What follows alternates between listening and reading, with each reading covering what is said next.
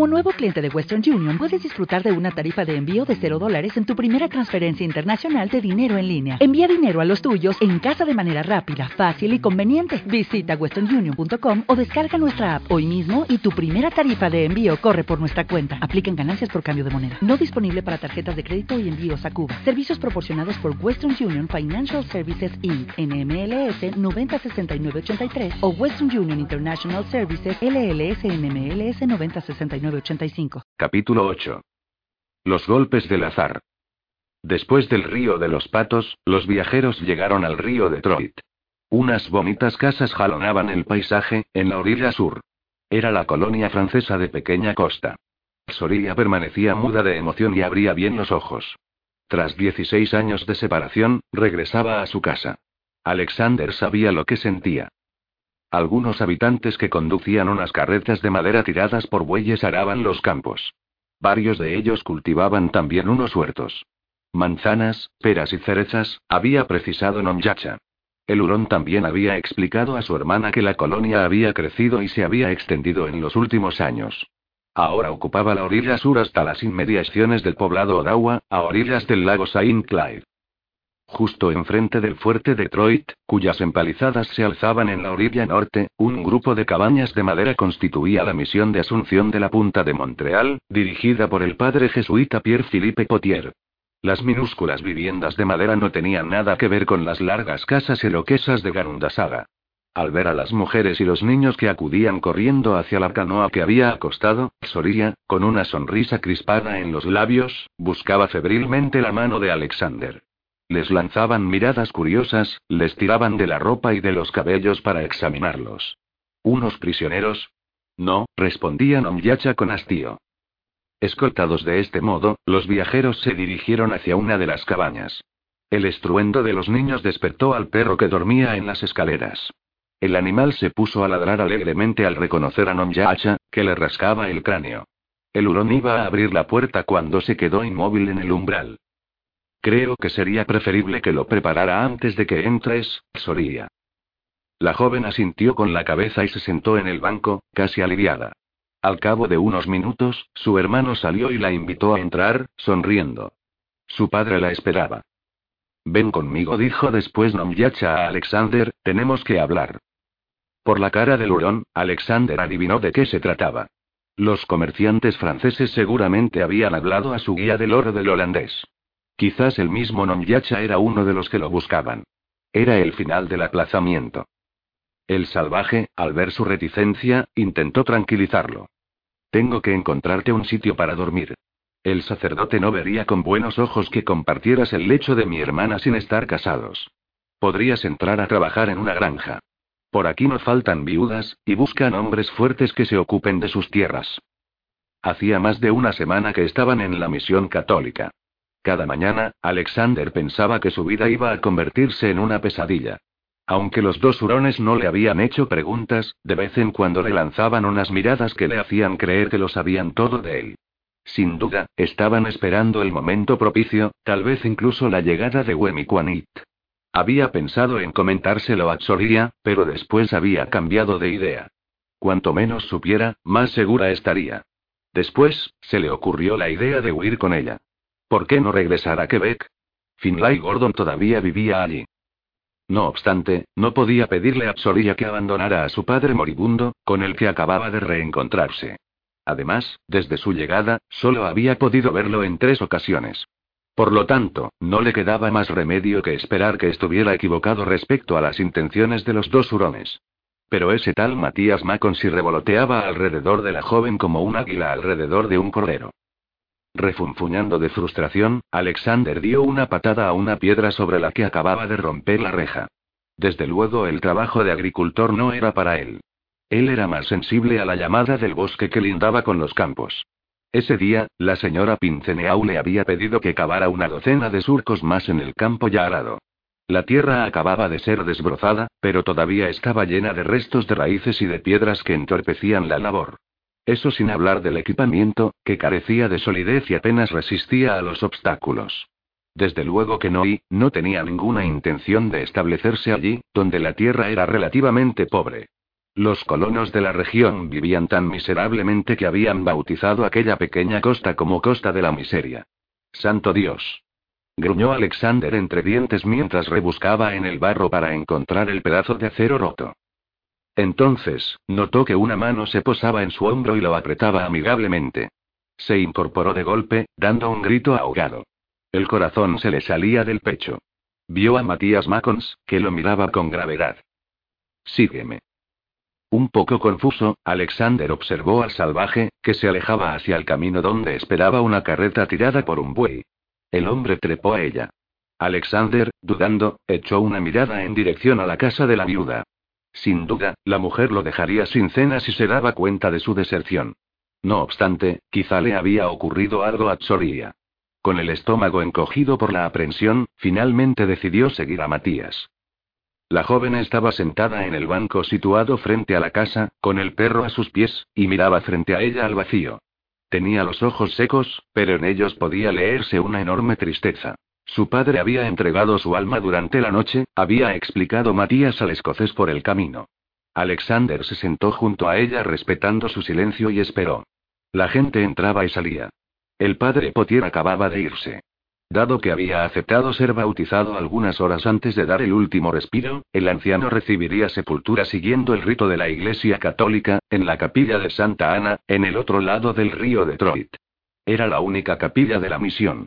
Como la comunidad no dejaba de crecer, pronto habría que erigir otra. Ha muerto feliz, creo, murmuró Tsoria. Alexander tomó la mano de la joven y le acarició la palma con el pulgar. Lo siento mucho. Comprendo tu tristeza. Si prefieres quedarte sola y la mano se cerró con firmeza sobre la suya. No, quédate. Soria levantó hacia él sus ojos de obsidiana, que se llenaron de lágrimas. Alexander la atrajo hacia su hombro para que se desahogara. Yo y, yo lloro a mi padre. Él es mi padre, y no lo conozco y ese hombre es un desconocido para mí. Los únicos recuerdos que me quedan de él son bastante vagos. Los de un guerrero valiente. Y estos últimos días, he vivido junto a un anciano medio ciego y medio inconsciente. Lloro por todo lo que no he conocido y además, ya no reconozco nada de aquí. Este no es mi pueblo, afirmó, haciendo un gesto amplio frente a ella, ni los habitantes son mis amigos. Ya no reconozco nada ni a nadie y yo y, yo no debería haber regresado y no digas eso, Soría. Esta gente es de tu sangre. Y te queda tu hermano. Sorbiendo ruidosamente por la nariz, ella asintió con la cabeza y volvió hacia él sus ojos hinchados. Lo sé, dijo ella, hipando. Pero aquí no me encuentro mejor que en Ganundasaga. Entonces, vente conmigo, Soria. Marchémonos juntos. No tengo otra cosa que ofrecerte que mi protección y mi afecto, pero y con todo mi corazón y Laurona lo miraba con intensidad, removiendo su alma y desbaratándola. Después, asintió lentamente con la cabeza. Yo le debo la vida al que habla con los ojos. Lo seguiré y no quiero nada más y seré feliz con él, ya que es mi alegría. La sabiduría consiste en saber que la felicidad cabe en la palma de nuestra mano. Si no es mayor que eso, es que no necesitamos más. No hay que intentar coger más de lo que cabe en nuestra mano, ya que de todos modos lo que exceda se nos escapará e irá a la de otro. Eres muy sabia, no pudo evitar decirle Alexander, besándole tiernamente la punta de los dedos. Intentaré ser digno de la gracia de esta mano que me sostiene. El hombre consiguió arrancarle una sonrisita.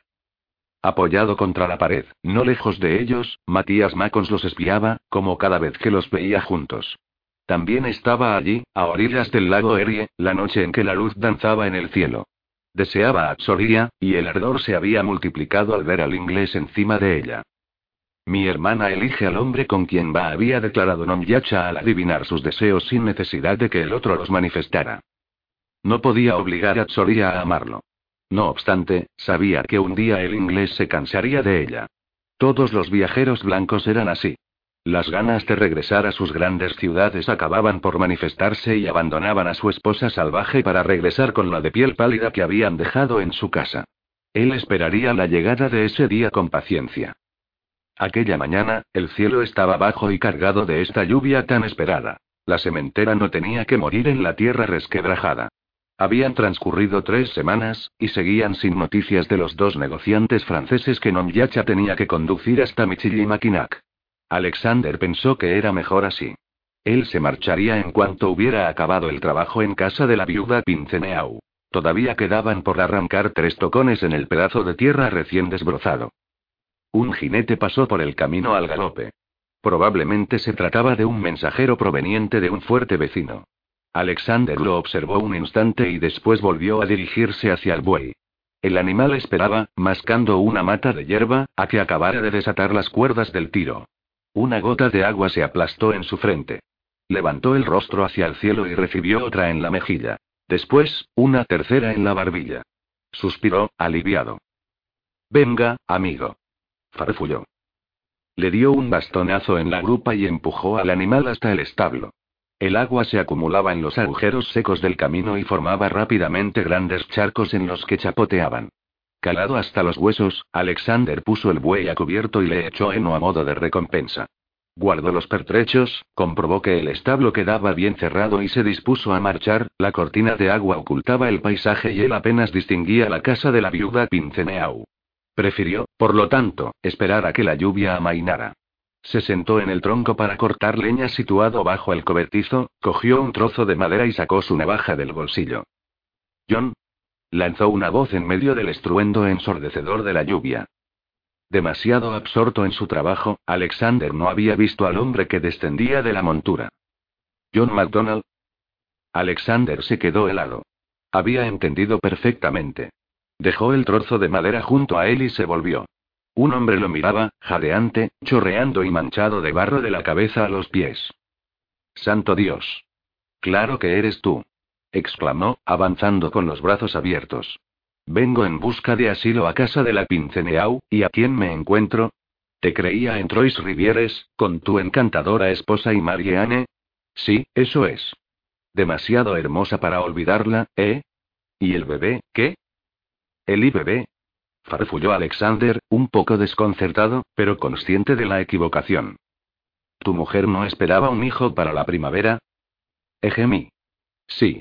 Yo y es que y es que nuestro amigo John tuvo que irse antes de que ella diera a luz, Didier explicó Nomyacha, saliendo de la sombra y mirando a Alexander con sus ojos negros. Absolutamente atónito por esa aparición, Alexander se quedó boquiabierto con los ojos clavados en el hurón. Ejemi. Farfulló, confuso, el desconocido. Sí, a veces los negocios nos llevan a otros sitios. Yo no sabía que habías vuelto a tomar las riendas del comercio y aquí. Me habían dicho que habías abandonado las expediciones y ha venido para tratar un asunto en el fuerte, adelantó Nomyacha. Sí, dijo el otro, frotándose la mandíbula para limpiarse un reguero de barro que le chorreaba por el cuello. No sabía que tus negocios te llevaban tan lejos, en fin, y pues es que los negocios evolucionan, Didier concluyó el hurón, que empezaba a impacientarse. Alexander frunció el ceño y se quedó mirando a Nomyacha. Este entornó los ojos, dirigiéndose a él. Tenemos que prepararnos para la caza. Ven, necesitas un fusil nuevo. Sí, sí, yo también tengo que ir de caza, continuó el otro. Precisamente me dirigía al establecimiento.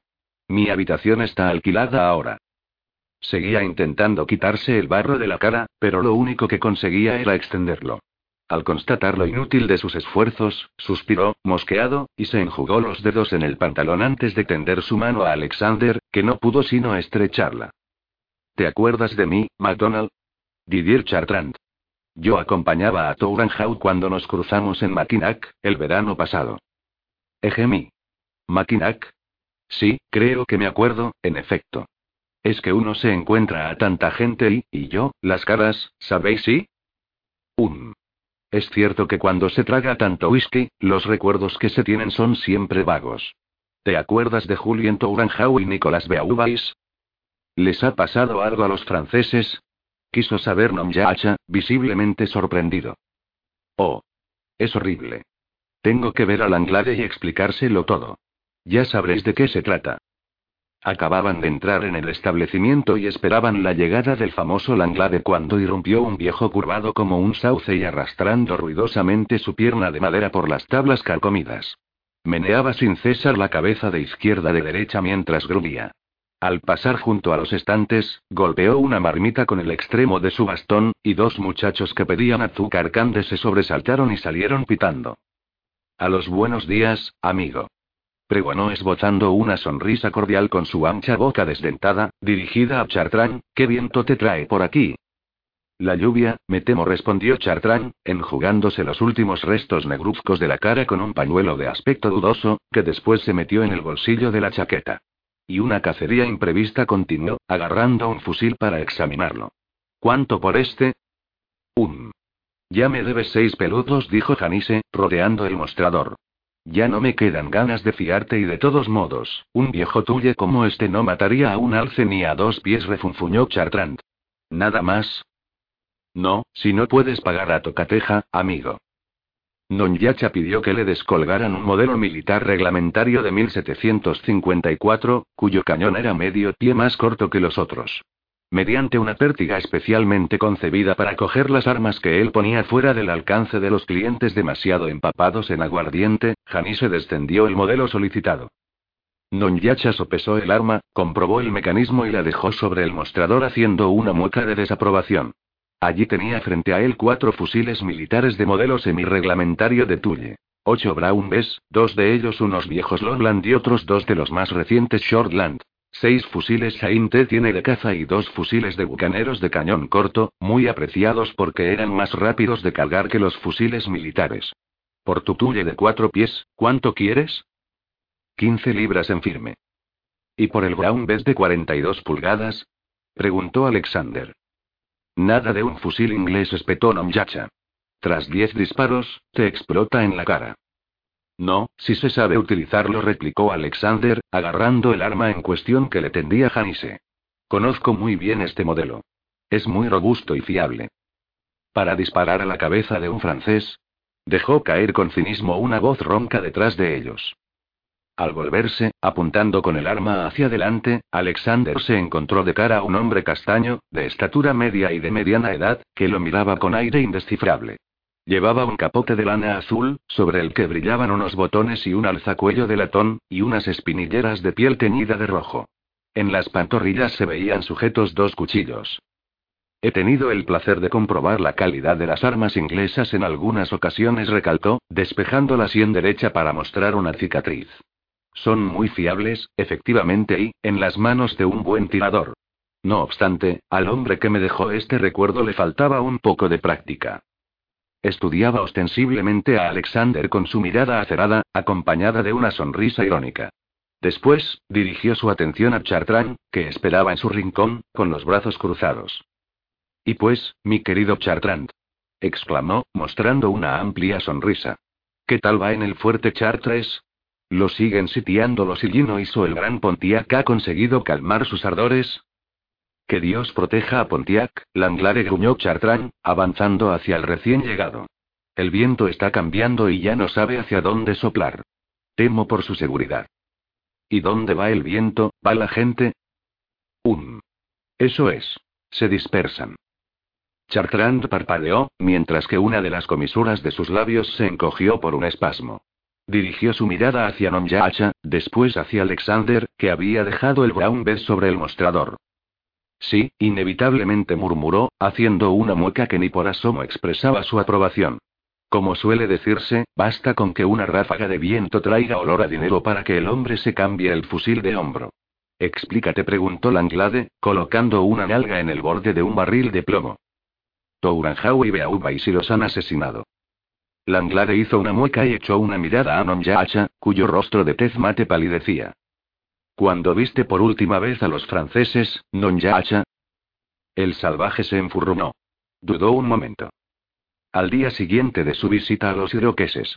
Los dejé a dos leguas del río Genesee. Chartrán, girado hacia él, se lo quedó mirando un momento con aire sorprendido. Después, se pasó lentamente la mano por la cara, con una expresión muy malvada. Es exactamente allí donde los encontraron degollados y colgados de los árboles. El americano Casey consiguió escapar. Estaba en un estado más que lamentable e intentaba llegar al fuerte Niágara cuando lo encontraron. Se hizo un silencio muy pesado. El hurón se había quedado totalmente blanco. ¿Pero quién y? Me encantaría que me lo dijeras, Nonyacha. Tú los guiabas, ¿no? Según Zadok Kasei, fueron atacados de noche por tres hombres, uno de los cuales hablaba en inglés, aunque iba vestido como los salvajes. Chartrand miró mal a Alexander, dejando entrever todos sus pensamientos. No creerás que... Yo nunca haría una cosa así. Eran de los nuestros. Se defendió bruscamente Nonyacha. Yo sé que tú eras el único que sabía dónde se encontraban los franceses esa noche y yo creo lo que sé. Además, no sé qué haces en compañía de MacDonald, que precisamente ya no es de los nuestros. Chartrand volvió, entonces, su rostro furioso hacia Alexander y continuó con tono suspicaz. ¿Y tú, MacDonald? Me pregunto qué viento te ha traído realmente aquí. Creía que habías dejado a Felipe Durand y su equipo después de la riña del invierno pasado, y que ya no trabajabas para él. Entonces, ¿por qué has regresado? ¿Qué buscas realmente, eh? Felipe Durand. Alexander no sabía qué decir para explicarse. Se arriesgaba a enredarse en una sarta de mentiras y durante un instante había olvidado que Didier Chartrand lo confundía con John, su hermano. Algo le decía que tenía que seguir el juego, con prudencia. Oía tintinear el oro del holandés siniestramente en su cabeza. A partir de ahora, sigo mi propio camino e intento establecer mi propia red, nada más. Chartrand escrutaba al escocés. Miró fijamente la mano a la que le faltaba un dedo y frunció el ceño. Alexander se quedó quieto, aguantando el examen impasible. ¿Acaso insinúas que somos responsables de la muerte de los franceses? exclamó de repente Nonyacha, llevándose la mano al puñal. Vamos, amigo. Intervino Langlade, levantando su arma para detener al hurón y llamarlo a la calma. Chartrand no ha dicho en ningún momento que fueras responsable de la matanza de esos dos hombres. No es así, Didier. Yo desgraciadamente me he enterado de lo que sucedió y los hombros de Chartrand se sobresaltaron, y el hombre dirigió sus ojos atónitos hacia Langlade, que se explicó. Acabo de llegar del lago Ontario, donde precisamente he visto a Casey. Me ha asegurado que los dos salvajes eran algonquinos y no hurones. El inglés era, sin duda, un negociante que quería apropiarse de una parte del mercado y no obstante, Nonyacha continuó, volviéndose nuevamente hacia el salvaje, tú les hacías de guía, es verdad. ¿Por qué no estabas con ellos aquella noche? Encontré a mi hermana, Soria explicó Nonyacha con nerviosismo. Había sido adoptada por los iroqueses que fuimos a ver y el hurón giró la cabeza hacia Alexander y se calló. Había estado a punto de revelar que el hombre blanco lo había ayudado a sacar a su hermana del pueblo. Ese detalle no hubiera sino reforzado las sospechas de Chartrand. Pero había quedado con Touranjau que me esperara con los otros en la desembocadura del Génese. Yo tenía que encontrarme con ellos allí después de recoger a mi hermana. ¿Y no fue así? Todavía dando muestras de asombro, el salvaje meneó la cabeza en señal de negación, mientras Langlade ponía cara de sincera preocupación. Efectivamente, he oído decir que has encontrado a tu hermana, Nonyacha. ¿Está bien? Sí, más o menos, y nuestro padre murió hace unos días. Ella acababa de reencontrarse con un. Mi más sentido pésame.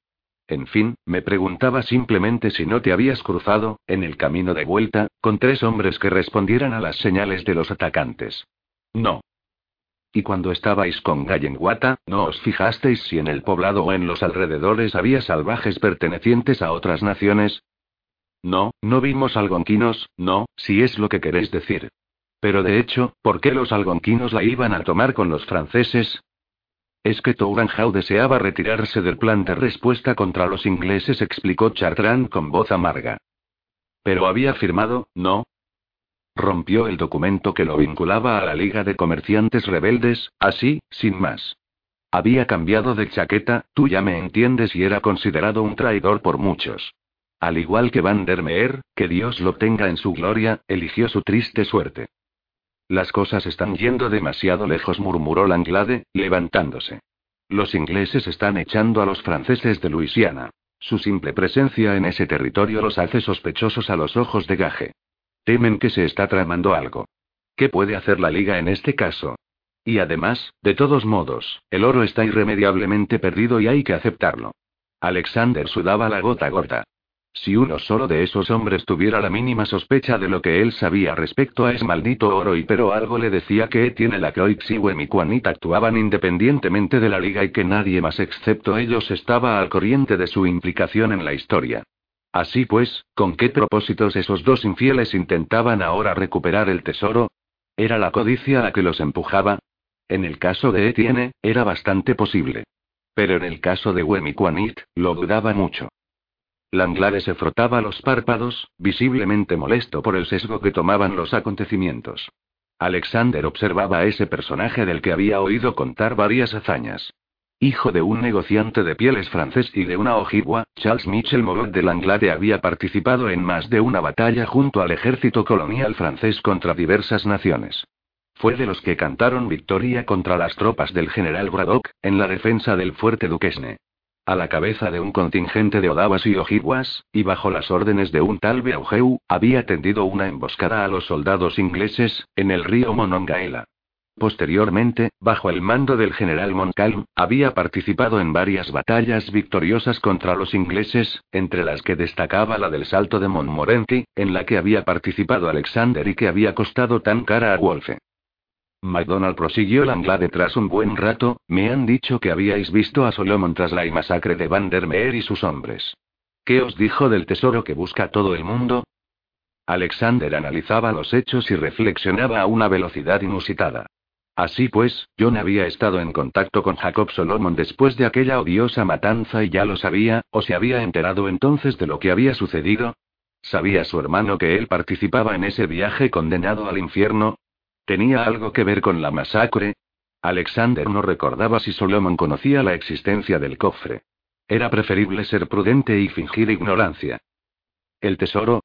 Solomon no me habló de ello y supongo que no está al corriente.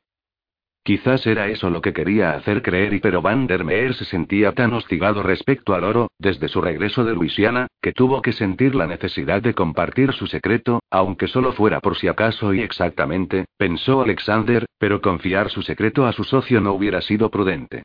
Eso habría sido un error fatal, continuó Langlade, que parecía seguir bien el razonamiento del escocés. Y eso explicaría la matanza.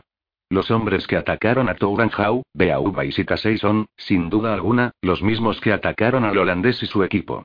Unos algonquinos y unos ojiguas de gran portaje, tal vez. Solomon pudo hacer que siguieran a Van der Meer y, en fin, la continuación ya la conocemos. Sigo creyendo que el holandés quería quedarse el oro para él y que no había hecho partícipe del secreto a su socio, corroboró Chartrand con osquedad. Yo conocía muy bien a Van der Meer, y dudo que pretendiera quedarse con ese oro con la única finalidad de enriquecerse. De haber sido ese el caso, habría conservado una parte y hubiera devuelto el resto a los que lo reclamaban. Como nadie sabe exactamente lo que contiene ese cofre, nadie se hubiera dado cuenta de nada, y él se habría deshecho de la banda de asesinos que lo seguía. Se obstinaba en quedárselo por un motivo que no entiendo, joder. Pero no era la codicia. Alexander, que iba reflexionando sobre la situación, escuchaba a medias.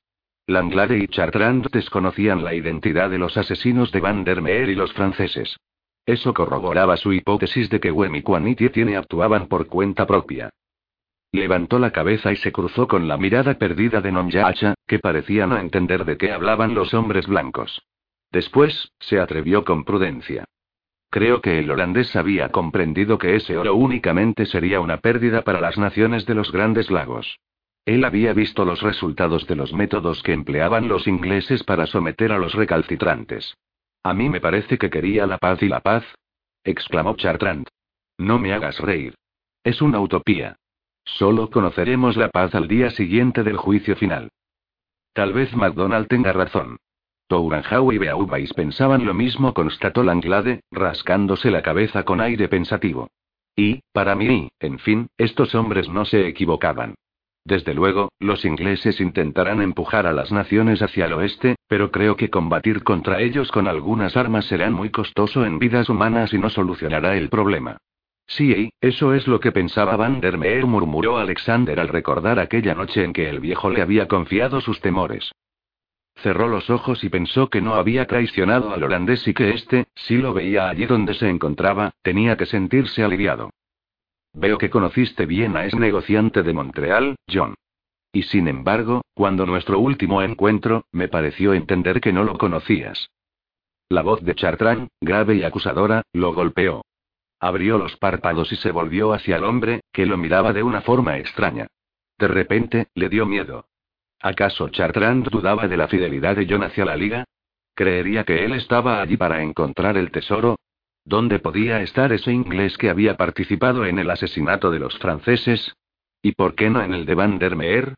Después, una idea le puso los pelos de punta. Tal vez John estuviera conchavado con Wemmy y Etienne. Eso podría explicar por qué ya no trabajaba para Philippe Durant.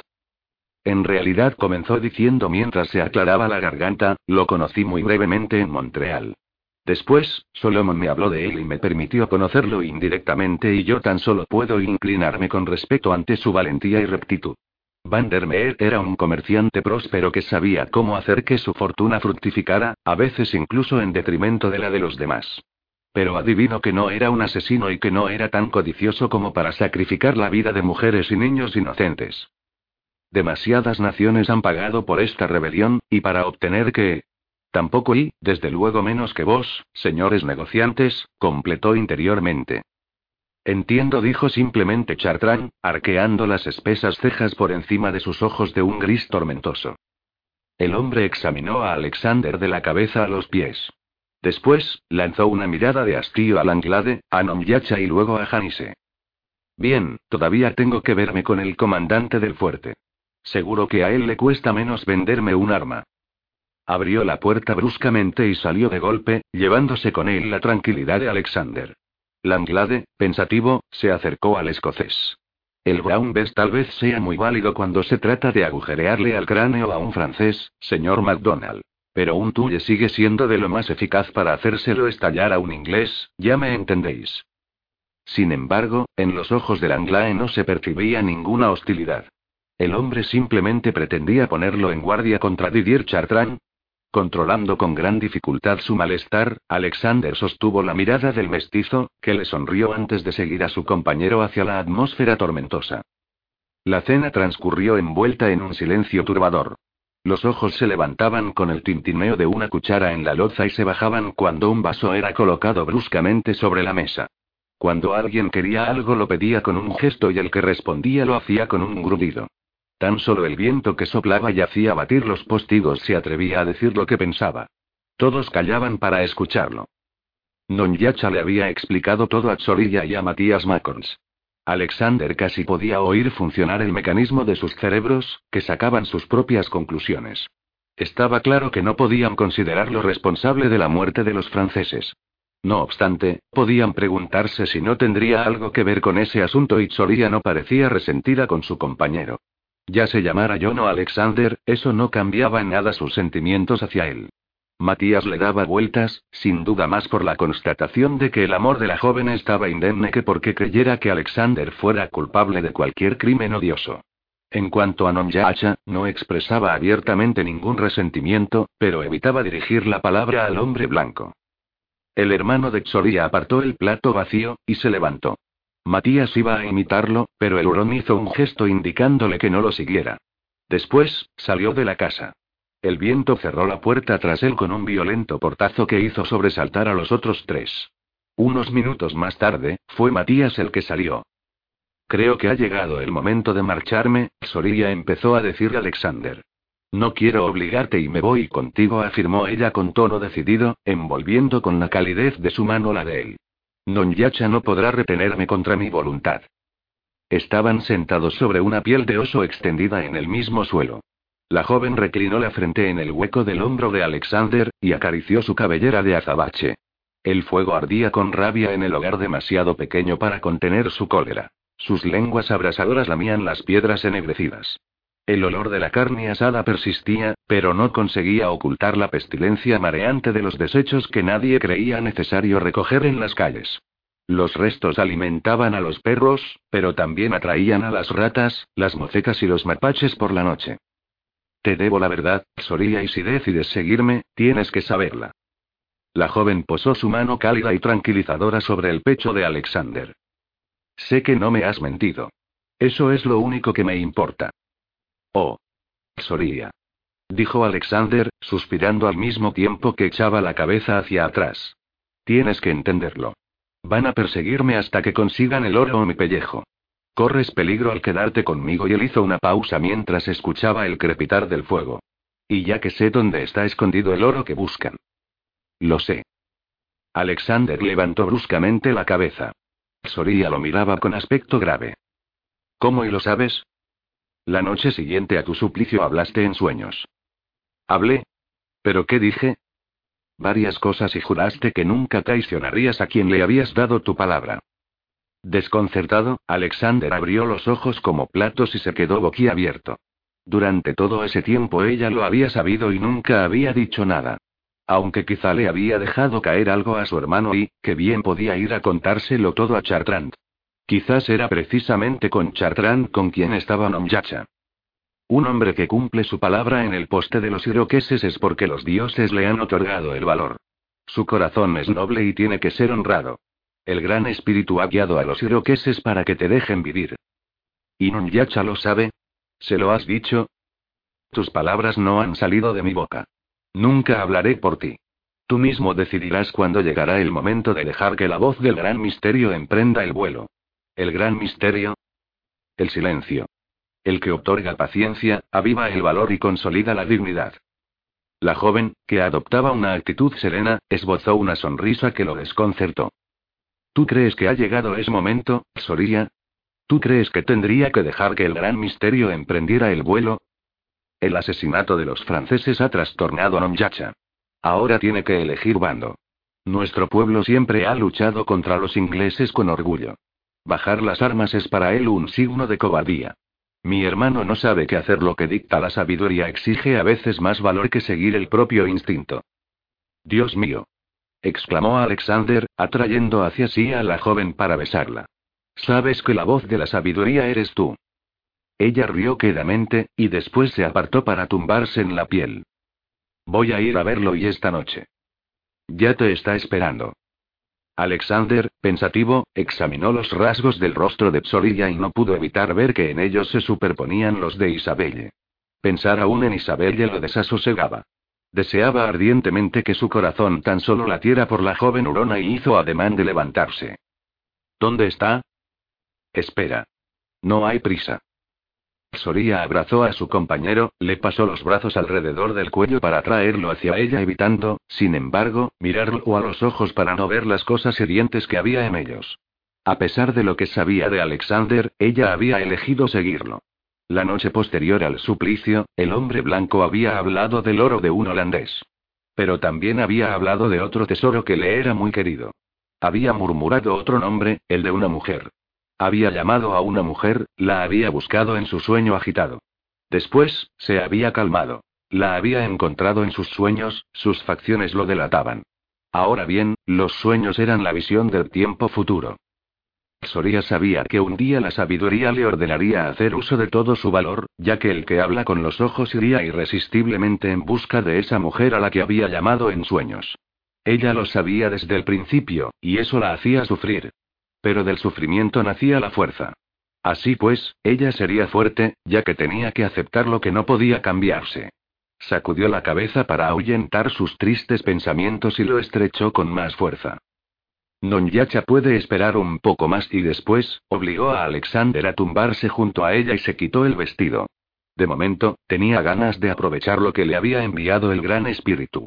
Se inclinó sobre su compañero y sopló su aliento cálido sobre la piel de su cuello, que se erizó. Un. Ámame como el viento, Alexander susurró la joven.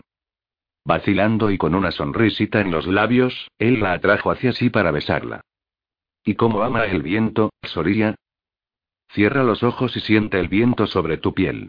Escucha lo que murmura y Alexander bajó los párpados y se concentró en descubrir lo que evocaba el viento que soplaba suavemente sobre él.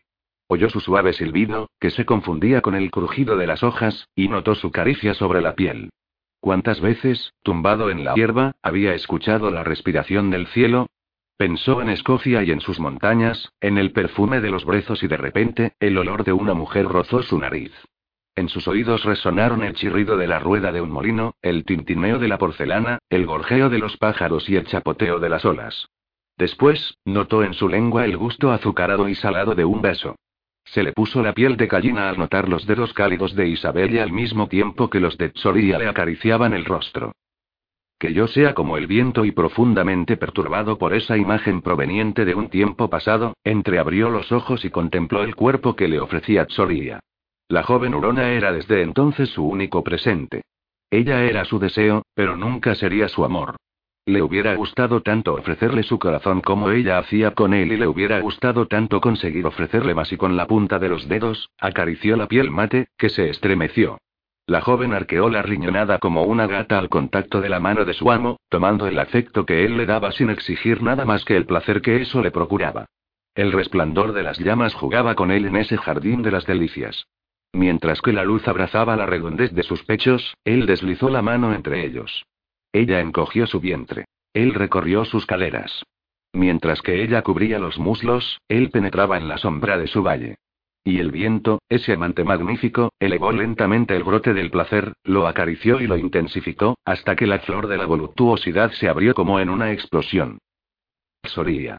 Soría. Repetía para sí mientras caminaba con paso rápido hacia el puesto de bebidas del pueblo. No pensar más que en ella, solo en ella. Maldijo y dio una patada en un charco de agua. La culpabilidad lo ahogaba. Una vez más, había hecho el amor con Soria. Una vez más, había abrazado a Isabelle.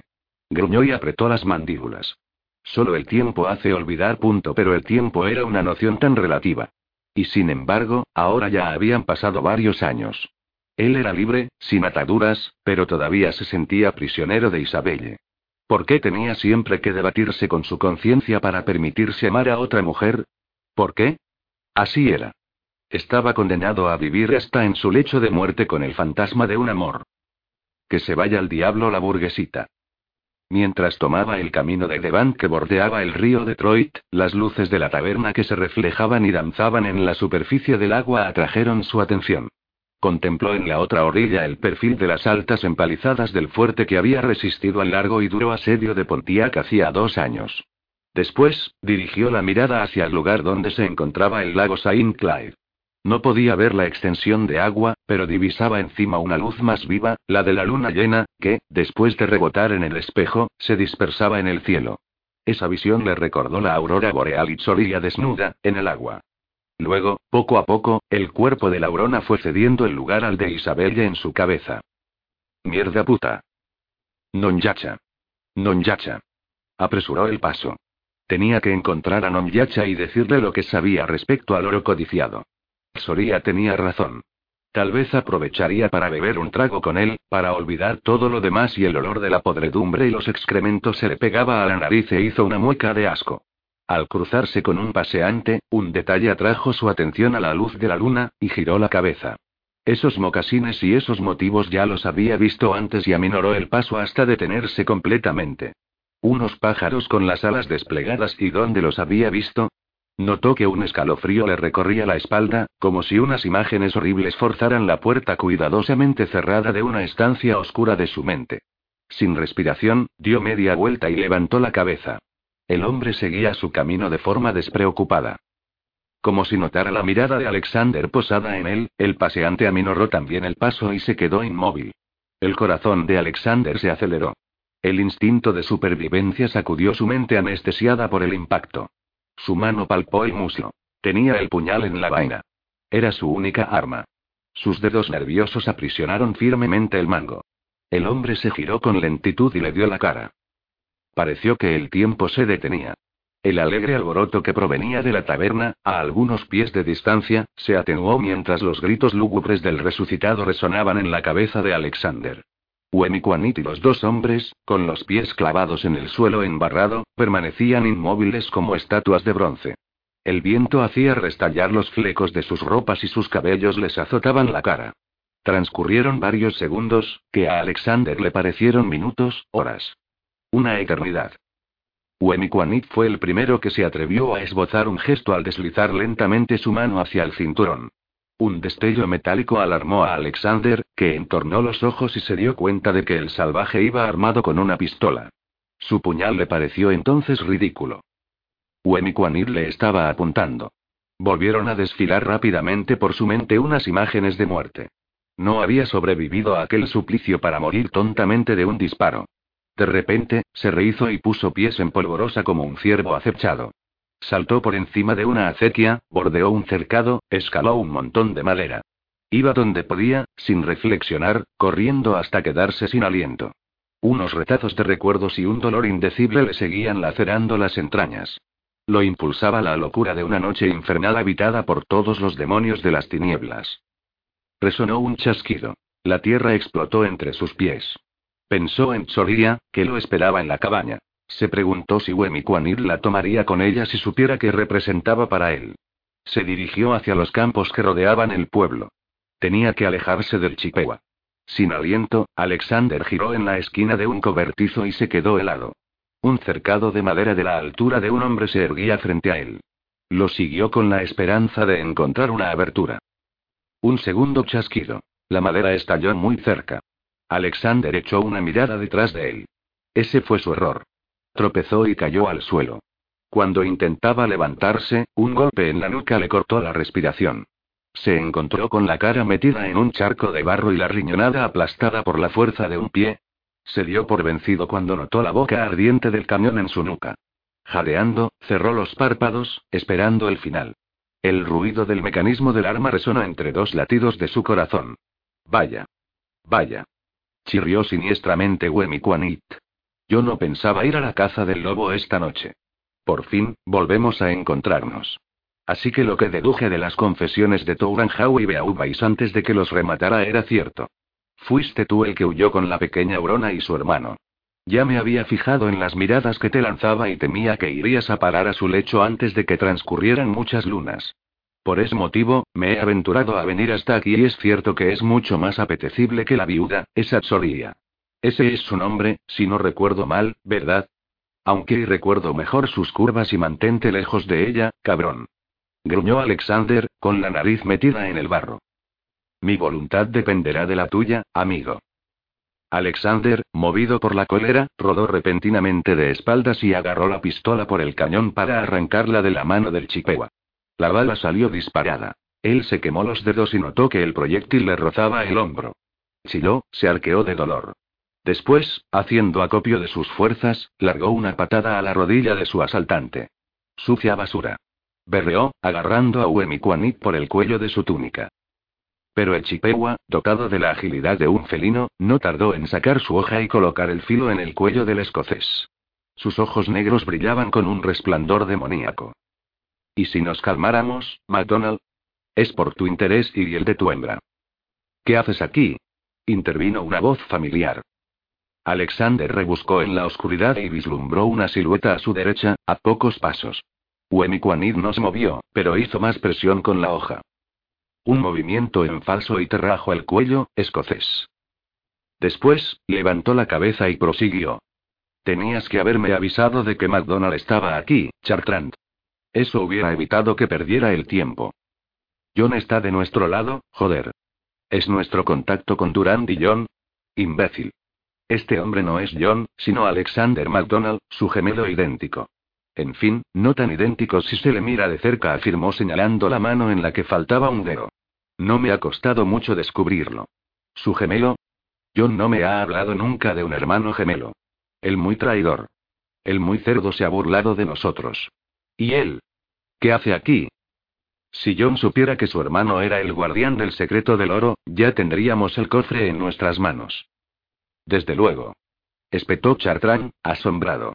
¿Quieres decir que este hombre es el que acompañaba al holandés y que tú y? Oh, por todos los diablos. Pero ¿y tú, cómo lo has sabido? Simple deducción. Me quedé el tiempo suficiente en gran deportaje para fijarme en ese vínculo sospechoso que unía a MacDonald y al viejo negociante. Yo conocía lo bastante a Van der Meer para olerme que intentaría dejar su tesoro en buenas manos, por si acaso. Después hice algunas preguntas y saqué mis conclusiones. Tu primo Munro no es muy espabilado, MacDonald. Didier Chartrand permanecía mudo de sorpresa. Durante ese tiempo, Alexander había hecho funcionar su cerebro. Así pues, él había acertado. John había recibido la orden por parte de Durand de encontrar el oro del holandés, y esos dos hombres eran, junto con Etienne, sus cómplices. Un escalofrío le heló la espalda. En cuanto a Chartrand, este había desempeñado perfectamente el papel del compañero horrorizado ante el asesinato de los comerciantes franceses. Que hubiera participado o no en la matanza no era muy importante. Era la profundidad del foso que dividía a partir de ahora a los rebeldes lo que resultaba más preocupante. Mientras que unos se rendían a la evidencia de la inutilidad de una cruzada destinada al fracaso, los otros se hundían en una obstinación tal que ya no tenían ningún escrúpulo y destruían todo obstáculo que se interpusiera en su camino. No obstante, en ese momento, era él, Alexander MacDonald, su principal obstáculo. Tan solo el oro del holandés podría comprar su vida y tal vez la de. Pero, por ahora, había que ganar tiempo. ¿Qué pretendes hacer, Wemikwanit, que no pueda llevar a cabo Pontiac? Una risita extraña confirmó la locura del Chippewa. Por fin, el hombre se calló. Dudaba en desvelar sus planes maquiavélicos. Al cabo de un rato, adoptó un aire de suficiencia y arrogancia, y espetó. Hay que destruir la fuente del mal. Hay que sembrar el terror y la discordia entre el enemigo.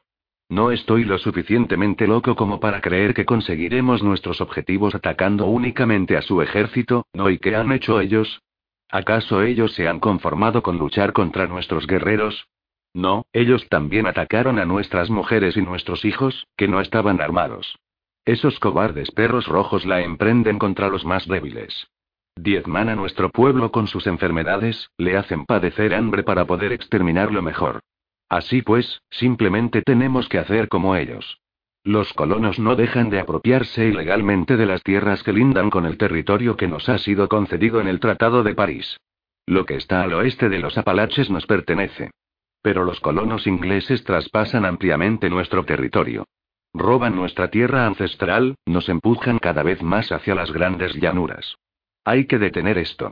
Es un imperativo. Y para conseguirlo, tan solo queda una manera y somos varios centenares. Pronto, seremos miles. Onondagas, Iroqueses, Mohawks, Illinois, Shawnees, Odavas y en todas las naciones afectadas, hay valientes guerreros que esperan la señal para reagruparse y devastar las colonias situadas a lo largo de la frontera indicada por el tratado. Hay que sembrar el terror, disuadir al enemigo, contenerlo con el miedo. Estás totalmente enfermo, Wemikwanid murmuró Alexander, que ahora comprendía la amplitud de la locura que hacía brillar la mirada de Azabache. Si te crees que te voy a dar lo que quieres y el oro ya no es una necesidad de primer orden, zanjó fríamente Chipewa. La venganza que anima a los guerreros es más que suficiente. Desde luego, el oro nos permitiría conseguir armas modernas. Pero no hay nada más fiable que un tomahawk o una flecha disparada con precisión, ¿no te parece? De todos modos, sí, el dinero siempre es útil. Permite comprar el alma de ciertos hombres dispuestos a vendérsela al diablo y menudo diablo estás hecho tú, Wemikwanit. Soltó Alexander. El salvaje se rió sarcásticamente. Al verdadero diablo lo encarnan los perros rojos, puesto que voy a emplear sus métodos. ¿Cómo decís sí? Ojo por ojo, diente por diente me gusta mucho esta consigna. Lo único que conseguirás es precipitar a tu pueblo a una guerra sangrienta de la que no se recuperará, Wemikwanit. Eso ya lo veremos, murmuró el Chippewa, tirando de la camisa del escocés para obligarlo a levantarse. Ahora, ¿y si fuéramos a ver a la hermosa Urona, amigo? Alexander se debatió, resistió, pero Chartrand fue a echar una mano al Chippewa. ¿Y tú, Chartrand, eres de los que venden su alma al diablo? El francés, confuso, permaneció callado hasta que un grito desgarrador lo rompió bruscamente. En pocos segundos, el hombre se encontró tumbado boca abajo en el suelo, en el lugar donde hacía un momento se encontraba Alexander. A este apenas le dio tiempo a ver una silueta que se inclinaba sobre el cuerpo para retirar un puñal cuando una segunda silueta agarraba a Wemikwanit, inmóvil un breve instante por la sorpresa. El acero de una hoja lanzó el destello de un rayo de luna sobre el cuello de Chipewa. Un silbido agudo se escapó de la herida abierta. Los ojos de Azabache se abrieron como platos y se perdieron en la oscuridad. El cuerpo cayó con un ruido sordo. Con el arma ensangrentada en el puño, Nonyacha respiraba ruidosamente. Tenía los ojos cargados de ira clavados en el chipewa que Matías Macons giraba de espaldas. Los cuervos van a disfrutar al alba. Al percibir entonces el aspecto asombrado de Alexander, el hurón explicó. Te estaba siguiendo, McDonald. Esperaba que vinieras a verme de noche. Iba a tu encuentro cuando te cruzaste con el Chippewa. No podía permitir que este loco condujera a nuestro pueblo hasta las puertas de la muerte y lo miraban mal, jadeaba y la hoja temblaba en su mano. Y por la seguridad de Xoria, tenía que saber de qué lado estabas realmente. Como iba a alejarse, Alexander lo retuvo por el brazo. Así que lo sabías todo?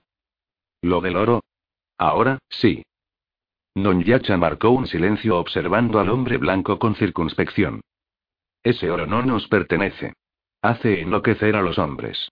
No lo quiero. Pero tú y yo tampoco, afirmó Alexander sin dudar. Entonces, dejémoslo dormir allí donde está. Ahora tenemos que irnos.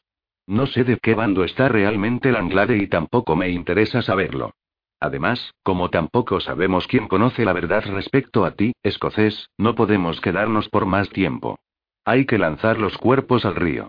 Después, voy a llevar las canoas hasta el agua mientras que vosotros dos vais a buscar a Tsoria y preparáis las provisiones. El hurón tendió un brown besa a Alexander sonriendo sarcásticamente. Es el que tú preferías. Lo necesitarás. Le he recordado a Janice una vieja deuda que tenía con mi padre y que no le había saldado. Iremos hacia el norte. Allí hay buena caza. Pasó el verano y llegó el otoño. Se acercaba el invierno. Al haber cazado mucho, se dirigieron a la base comercial del fuerte Michilimackinac. Gracias a las pieles de calidad que Tsoria había preparado, pudieron procurarse cinco perros y un trineo, además de una gran cantidad de alimentos que les permitirían pasar la estación fría. Dado que no querían permanecer durante mucho tiempo junto al fuerte, Nonyacha manifestó sus intenciones de ir a instalarse al este, a orillas del lago superior. Así pues, partieron hacia allí y se instalaron en la cabeza del lago, en unas chozas de corteza que la nieve no tardó en cubrir. Alexander se adentró, se dispersó, se perdió tanto en las brumas del tiempo como en los bosques. Alternaba la caza con las actividades relacionadas con su supervivencia y su confort, y no se dio cuenta de que los días pasaban. De noche, totalmente agotado, se dejaba caer sobre su lecho de ramas de abeto. Si no se sumía inmediatamente en un profundo sueño, observaba cómo Tsoria se estropeaba la vista confeccionando raquetas y mocasines para el invierno.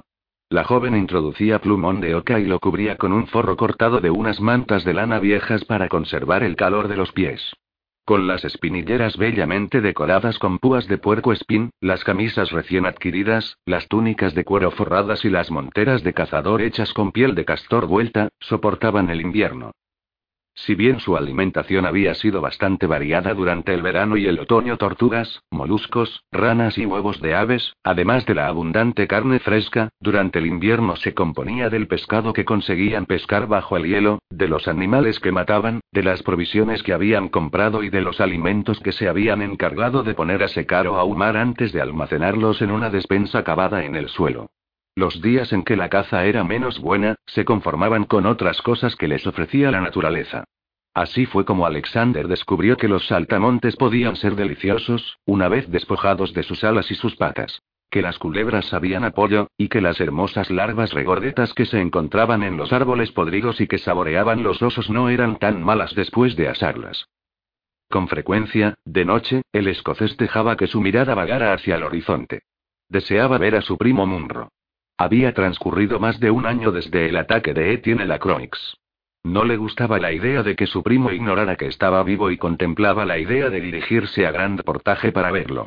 Pero desde que había vuelto a oír hablar de John y de sus actividades, tenía otra vez miedo de cruzarse con él en su camino. Soria observaba a su compañero en silencio, presintiendo los tormentos que lo roían. Le había hablado de su primo y de ese hermano con el que lo habían confundido. Ella sabía que ese John atormentaba el sueño de su hombre, igual que aquella mujer, a veces. Al alba, todavía confuso, él se aliviaba del peso del deseo que lo recorría tomándola. Esas mañanas, la joven no decía nada y esperaba a que las olas de tormentos que lo alejaban provisionalmente de ella se calmaran para que regresara a la realidad de la que ella formaba parte. El que habla con los ojos no le pertenecía y nunca le pertenecería. Ella lo sabía, y sufría por ello, tanto más cuanto que tomaba cada día las hierbas que le impedían concebir. Él quería un hijo de ella. Se lo había dicho. Desgraciadamente, si ella podía soportar el dolor que le ocasionaría su marcha, no quería imponérselo a un pequeñín. Una mañana gris del mes de marzo, les esperaba una mala sorpresa. La despensa había sido devastada por un oso que un calentamiento de la temperatura prematuro había despertado de su letargo. Como sus reservas de alimentos quedaron considerablemente mermadas, decidieron dirigirse a un poblado ojibwa que habían localizado durante una de sus cacerías. El grupo de viviendas, situado más hacia el norte, a orillas del gran lago, tan solo estaba a unas leguas de distancia. Podrían ir con los perros y llevar con ellos algunas hermosas pieles, y tal vez el viejo fusil de reserva, para trocarlo por harina de maíz. Después de estivar el cargamento en el trineo, Alexander ató los perros. Matías, por su parte, llenaba los cuernos de pólvora y hacía acopio de municiones. Habían echado a suertes el nombre de los que harían ese viaje. Al cabo de unos minutos, los hombres partirían. Soria había reparado las raquetas la víspera y había fabricado unas gafas que los protegerían del gran mal de la nieve. Incluso en las peores condiciones, el viaje no tenía que durar más que unos días. Alexander y Soria se despidieron con un abrazo, y con un largo beso. Ante la mirada afligida de Matías, se prometieron que volverían a verse pronto. Don Yacha deseó buena suerte a sus compañeros. Después, con un sonoro mush. Los perros sobreexcitados se pusieron en camino. Los dos hombres tardaron todo un día en alcanzar el emplazamiento del poblado. La nieve, que las suaves temperaturas habían ablandado, se hundía bajo el peso del trineo, y se atascaron en numerosos puntos. A medida que se iban acercando a las chozas, Alexander notaba que se apoderaba de él el sentimiento de que algo no iba bien. Al cabo de un rato, la evidencia le saltó a la vista. Las viviendas de corteza, por encima de las cuales no se veía uno alguno, habían sido abandonadas. El desánimo se abatió sobre ellos. Acamparon en una de las chozas vacías y cortaron sus raciones por la mitad. Después, discutieron largo tiempo respecto a lo que tenían que hacer mientras fumaban una pipa. Todavía los separaban unas 30 leguas de gran portaje. Con un poco de suerte, si el tiempo no variaba, podrían alcanzar ese lugar en dos días, ya que los perros podían recorrer unas 25 leguas cada jornada en buenas condiciones. Al día siguiente, un alba teñida de pasteles les dio la bienvenida. Hacía buen tiempo y con entusiasmo ataron los perros de frente en el trineo, ya que no tendrían que atravesar ningún bosque. Igual que en los viajes en canoa, hacían una pausa cada tres leguas, aproximadamente, para fumar una pipa y dejar que los animales descansaran. Al cuarto alto en el camino, el cielo era plomizo. Al sexto, una nieve fina espolvoreaba el paisaje y absorbía la luz. Al séptimo, los copos los cegaban. Con un huevo. Furibundo, Matías hizo detener el trineo. Si continuaban, se perderían en la inmensidad del lago. Al no disponer de ningún refugio, se instalaron junto a un árbol. Cavaron un agujero profundo en la nieve y utilizaron unas ramas de abeto para cubrir el fondo y bloquear la entrada por encima de sus cabezas. Después, ataron tres de los perros a un abeto que los protegería de las ráfagas y se quedaron con los otros dos en el hueco para que les dieran calor. La noche se anunciaba larga. El viento no dejaba de silbar por encima de sus cabezas y hacer temblar el frágil tejado. Las horas transcurrieron.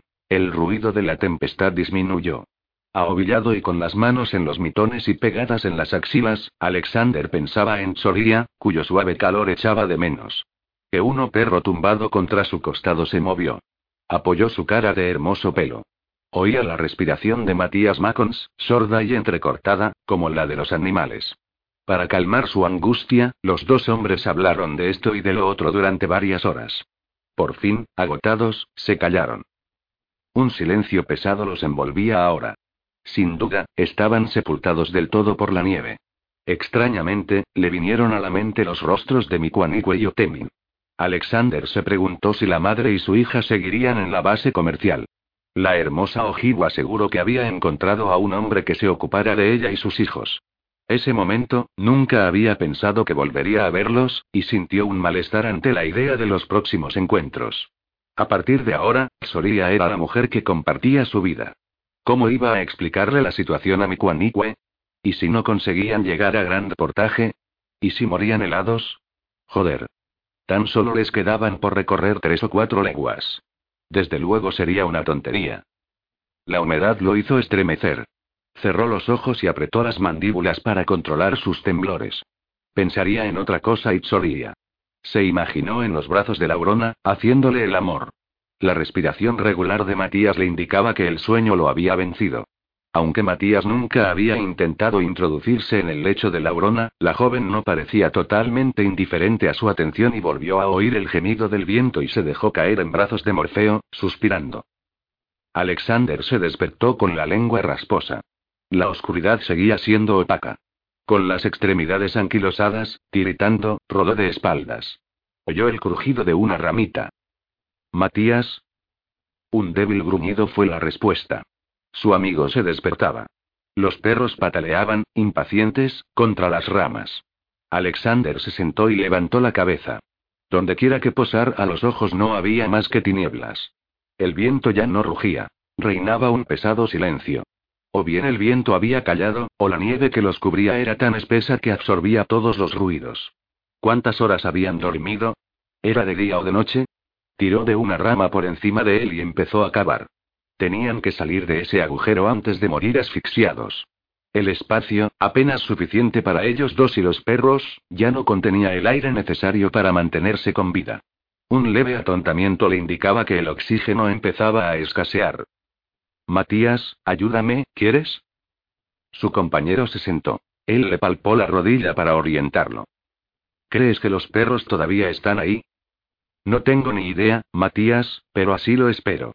Si no, tendremos que abandonar una parte de nuestro cargamento. Vamos, hay que salir de aquí. Yo cavo, y tú vas amontonando la nieve debajo de ti. Así, nos iremos abriendo camino hasta la superficie. La nieve era compacta. Alexander, con los dedos helados, tenía que detenerse con frecuencia. Los dos hombres estaban ahora de rodillas, con los perros entre sus muslos. ¿Cuántas horas llevaban cavando? ¿Dos? ¿Tres? No podrían haberlo dicho. Dios mío. Gruñó Alexander, apoyándose contra la pared helada para recobrar el aliento. ¿Estaremos ocultos bajo más de una toesa de nieve? Sin dejar de moverse, Matías se echó a reír. Yo he visto dos toesas de nieve encima de una cabaña, amigo. Te aconsejo que sigas cavando. Maldita sea. Invierno de mierda. ¿No es así en tu país? Aunque el tiempo es a menudo sombrío, no es tan duro con nosotros. Nosotros solo conocemos la desmesura de nuestros actos. Ironizó el escocés, poniéndose de nuevo manos a la obra. ¿Por qué viniste a América, entonces? El ejército. Un. ¿Piensas regresar algún día a tu país? Una gruesa capa de nieve se desprendió. Alexander la aplastó con la rodilla. La oscuridad ocultaba el rostro del hurón, que había dejado de moverse. No y allí ya no hay nada para mí. Con tu secreto podrías regalarte una hacienda, quizá más y Alexander crispó los dedos sobre un pedazo de hielo y se hizo daño en el extremo del índice. Quizá y sin embargo, el oro nunca podrá comprar la paz en mi país, como tampoco podrá en el tuyo. El hombre alberga una sed de poder que empuja de veces a las peores ignominias e inevitablemente a la guerra para someter al otro. El bloque de hielo se desprendió de golpe y cayó encima del perro que giraba a su alrededor, lo que le arrancó un gemido agudo. Perdón, murmuró Alexander, acariciándolo en la cabeza. Así que tu país ha conocido muchas guerras y al escocés no le gustaba evocar los combates en los que había intervenido con motivo de la campaña del príncipe Charlie. Las imágenes que emergían entonces en su mente no lo abandonaban durante días, sobre todo la de su hermano John apuntándole. Por así decir, farfulló, recobrando el aliento. ¿Pero acaso la guerra no es el destino de todo pueblo? Algunos hombres tan solo se preocupan de su gloria y su felicidad. Por eso, tantos de los míos se han alistado en el ejército. Los ingleses nos hacen la vida imposible en Escocia y supongo que a estas horas se regocijan. ¿No te gusta la guerra, MacDonald? Sin embargo, eres un guerrero y Alexander interrumpió bruscamente su trabajo y volvió su rostro hacia donde sabía que se encontraba su compañero. ¿Y a ti? Sin esperar una respuesta, inmediatamente prosiguió. Yo soy un Iglander, Matías. Como tú, en mis venas corre sangre guerrera. Entre los míos, en cuanto un niño puede sostener un arma, su padre le enseña los rudimentos del combate. Es una cuestión de supervivencia. Yo he matado a tantos hombres en mi vida que ya he dejado de contarlos. De todas formas, seguro que Dios tiene los registros al día y a pesar de ello, te diré que no, que no me gusta la guerra, como tampoco me gusta todo lo que esté relacionado con el poder y todo lo que hace que nuestro mundo sea el infierno que es. El silencio, asfixiante, volvió a caer en la celda helada. De todas formas y extrañamente, Alexander se sintió aliviado de un peso. De repente, tenía ganas de explicarle todo a Hurón, en quien ya confiaba lo suficiente. Así pues, durante una hora, le explicó sus conversaciones con Van der Meer y la promesa que le había hecho. Le contó el terrible ataque de Wemikwaniti tiene la Croix, su secuestro por parte de los iroqueses y el suplicio del resucitado.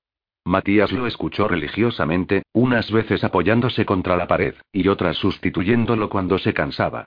De la misma tirada, el escocés habló de su infancia, de lo que había sido de su vida después de Culloden. Se confiaba como nunca lo había hecho. Finalmente, tras un largo silencio, Alexander apoyó la frente contra el tronco rugoso. El olor de la corteza le llenó la nariz, enmascarando por un momento el de su orina y los excrementos de los perros, que se le pegaba en la garganta y viciaba el poco aire que le quedaba. Hundido bajo la nieve, prisionero, pensó que si había de morir allí, al menos sería con el corazón aligerado. El aire estaba enrarecido. El sueño lo ganaba. ¿Qué esperas de la vida ahora? preguntó Matías.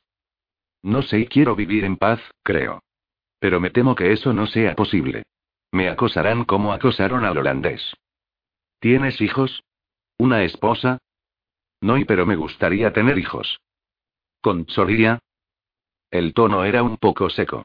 Alexander se frotó la frente. La cabeza le daba vueltas. Necesitaba estirarse, pero había demasiada nieve en el exiguo foso. Si ella así lo desea, murmuró.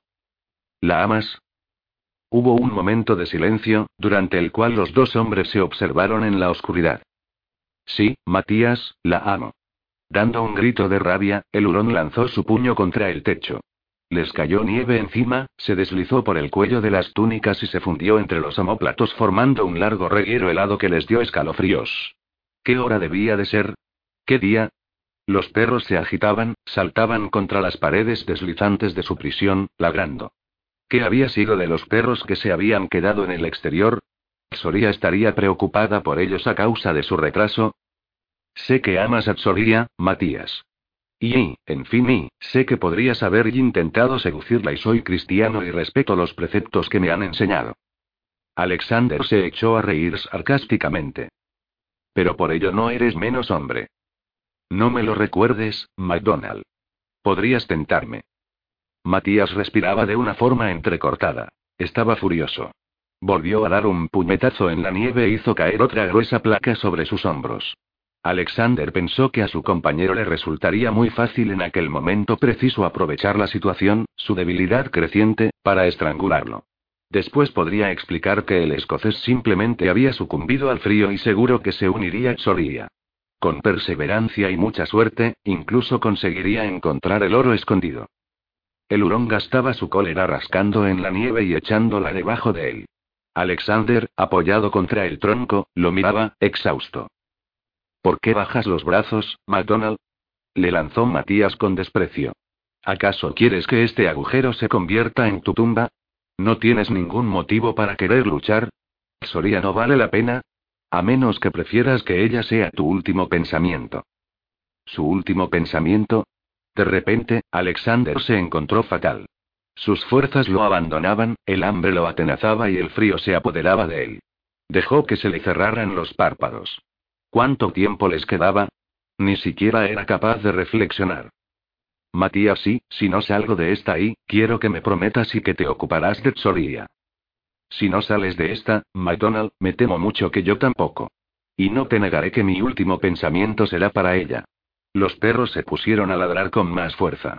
Alexander tuvo la impresión de que oía otros ladridos, débiles. Levantó los ojos hacia la bóveda de nieve y vio un pálido resplandor en su centro. Su corazón latía con más fuerza. La luz. Allí, mira. Habiendo recuperado la esperanza, se incorporó y cavó con energía. Ahora los alcanzaban unos gritos. El agujero que tenían encima se iba agrandando progresivamente y dejaba entrar una luz difusa en su celda glacial. Después, los deslumbró completamente. Unos brazos tiraron de ellos en medio de unos gritos. Tumbado en el suelo, Alexander llenó sus pulmones de aire fresco, inspirando y expirando profundamente. Junto a él, Matías hacía lo mismo. El sol salpicaba los árboles vestidos de blanco y reverberaba sobre el paisaje inmaculado. Poco a poco, sus ojos se acostumbraron a la luz fuerte. Alexander veía ahora unas siluetas que se afanaban a su alrededor. Sin duda, eran hombres que venían de una base comercial cercana. Uno de ellos inclinó hacia él su rostro peludo tocado con una montera de cazador de castor oculto tras unas gafas de corteza. Una mano grande se puso a palparle la frente, el cuello, los costados. Él grunó. El desconocido se enderezó de golpe y, al quitarse las gafas, mostró unos rasgos ordinarios que le resultaron vagamente familiares. Reconoció a Munro. Macandia Bailey murmuró la voz ronca de su primo. John MacDonald. Iba a responder cuando una mano sólida tiró de él para ponerlo de pie. El hombre tocó la larga cicatriz que recorría su mandíbula.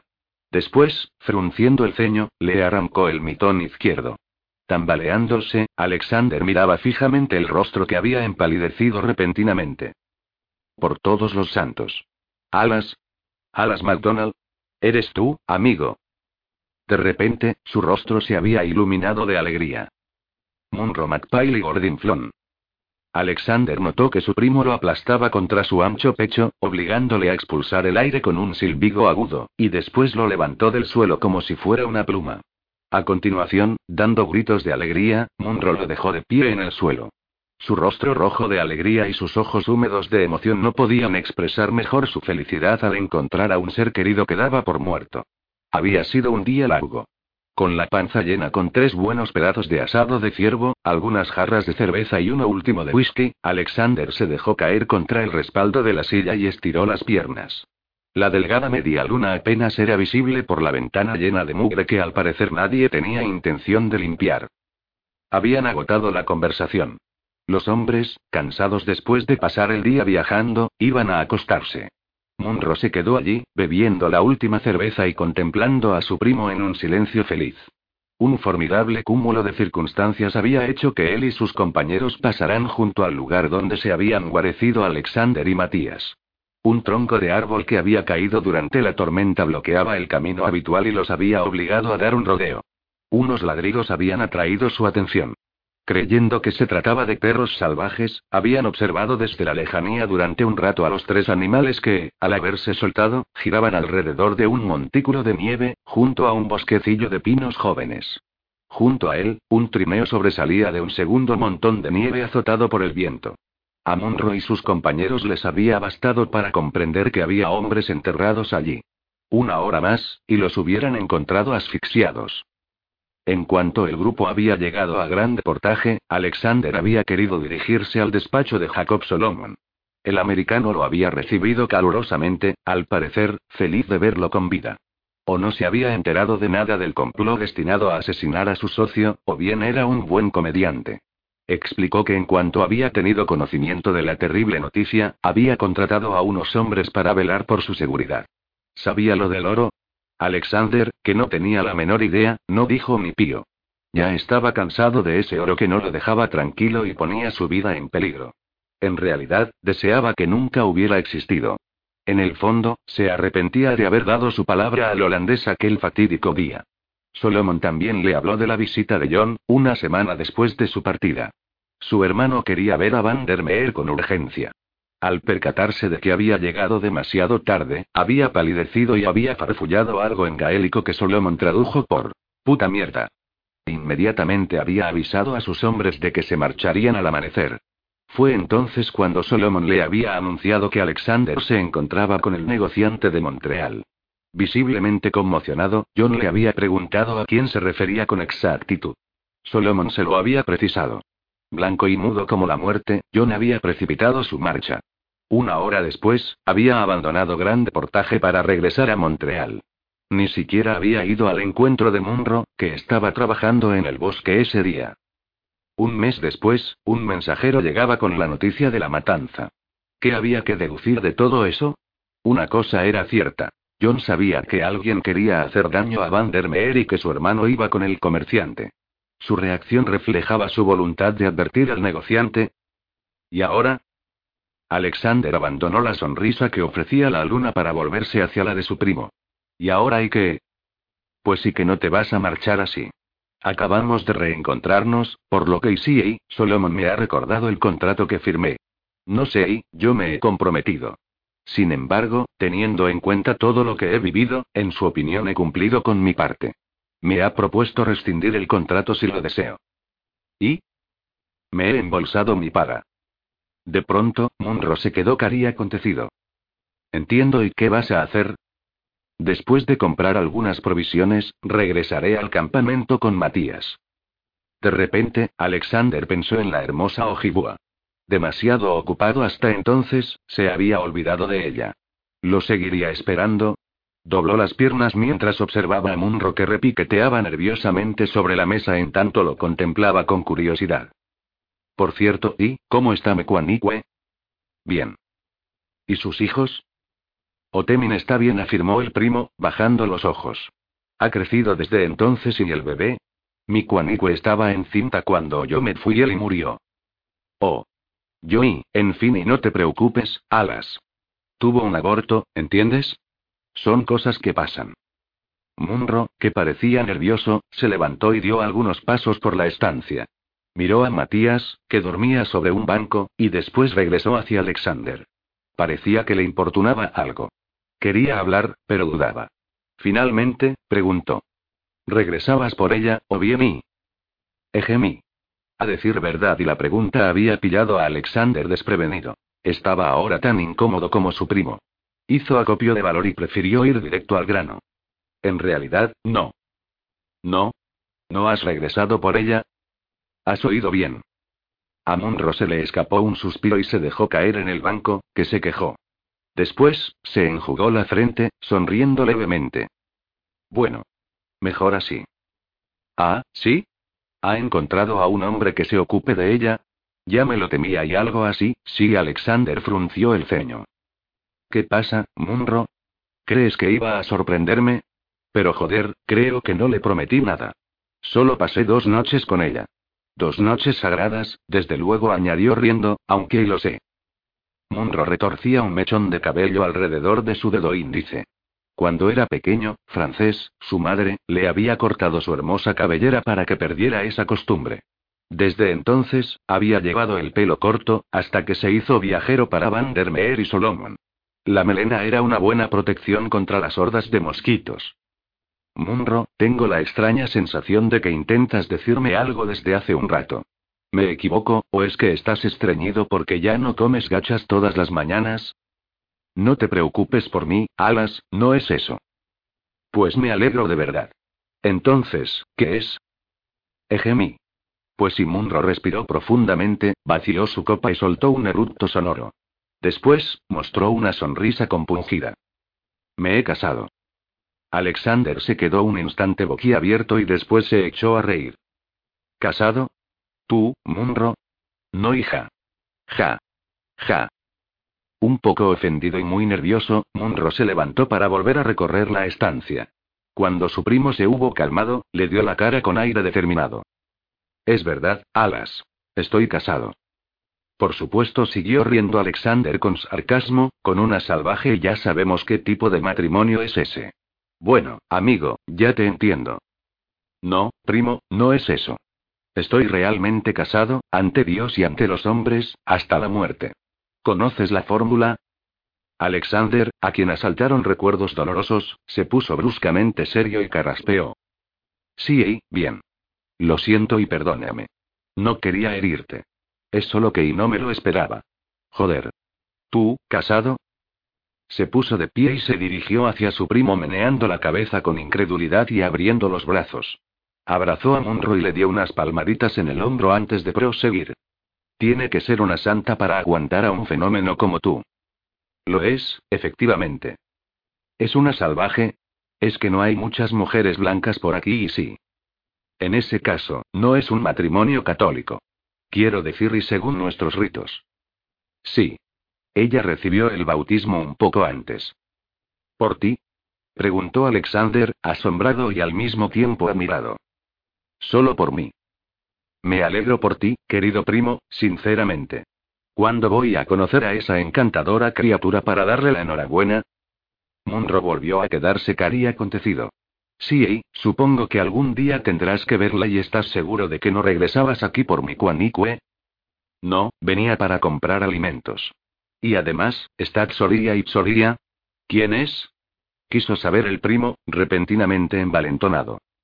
Una hurona que conocí con los Iroi, y Roqueses y Alexander se interrumpió. Una idea empezaba a tomar forma en su cabeza y se transformó rápidamente en una revelación. Mi y con Munro, con la mandíbula colgando, se dejó caer en su asiento. Mi y Munro, casados. Sacudió la cabeza y notó que las mejillas le ardían al recordar las dos noches locas que había pasado con la bella Ojibua. Puta mierda. ¿Tú y Mekuanikwe? Lo sé, puede parecerte descabellado, explicó su primo, sentándose frente a él. No tenía intención de seducirla, pero y, en fin, nos habían informado de que tú habías muerto. Sabiendo que ella te esperaba, yo quise consolarla y después, las cosas se enredaron. ¿Qué te voy a decir? ¿Tú querías consolarla? Alexander casi había gritado al inclinarse hacia su primo, que retrocedió reflexivamente. Luego, prosiguió. Perdón y no tengo derecho a tomarla contigo. Tienes razón. Yo estaba muerto. Al menos y eso es lo que nos dijeron, Alas. Sí, por supuesto. Alexander se frotó los cansados párpados y se esforzó por calmarse concentrándose en su respiración. Me daban por muerto. Se repetía sin cesar. Pero no podía desembarazarse totalmente del sentimiento de traición. Él había pasado dos noches con Mikuanikwe, y después se había ido para regresar al cabo de 18 meses. Se preguntó si la bella Ojibwa también se hubiera convertido al catolicismo por él y quizás era mejor así. Si Munro la amaba de verdad y si ella y yo no sabía cómo decírselo, ¿entiendes? No te preocupes, respondió Alexander, levantando la cabeza. Ha sido el impacto. Ya pasará. Pensaba que no podías amarla de verdad después de dos noches. No es como si me hubiera casado con Isabelle. Sí, Munro. Ya está bien, te lo aseguro. Su nombre de pila es Angélique. Es bonito, ¿eh? Angélique Mekuanikwe y Angélique la mujer pluma. ¿Y cuánto hace que estáis casados? Tres meses. A Alexander le pareció razonable el período de duelo. Asintió con la cabeza, sonriendo. Ella sabe que estoy aquí, que vivo. Ejemi. Sí. La noticia la ha sacudido. Alexander no pudo contener una risa cínica. Se excusó inmediatamente. Ven a casa, primo. Os espera una cama a ti y a tu amigo. Era una vieja cabaña apañada. Pero, al menos, Munro y Mekuanikwe vivían solos. De repente, a Alexander le repugnaba compartir de noche la intimidad de la pareja. La situación era de lo más embarazosa. Otemin fue la primera en recibirlo. Después, el olor reconfortante del sagamite que cocía a fuego lento sobre las brasas hasta el día siguiente. Cuando finalmente la vio, se le encogió el corazón. Ella lo contempló un momento, con los labios entreabiertos, trémulos, y después hizo una sonrisita. ¿Cómo mirarla sin recordar? Estaba claro que no podía decir nada. Ella se acercó a él, rozó su pómulo y después su larga cicatriz rosa bajo su mandíbula. Lo abrazó y lo besó furtivamente en la mejilla. ¿Cómo no volver a experimentar las sensaciones que le había procurado aquella boca? Hola. Hola, mi cuanicue.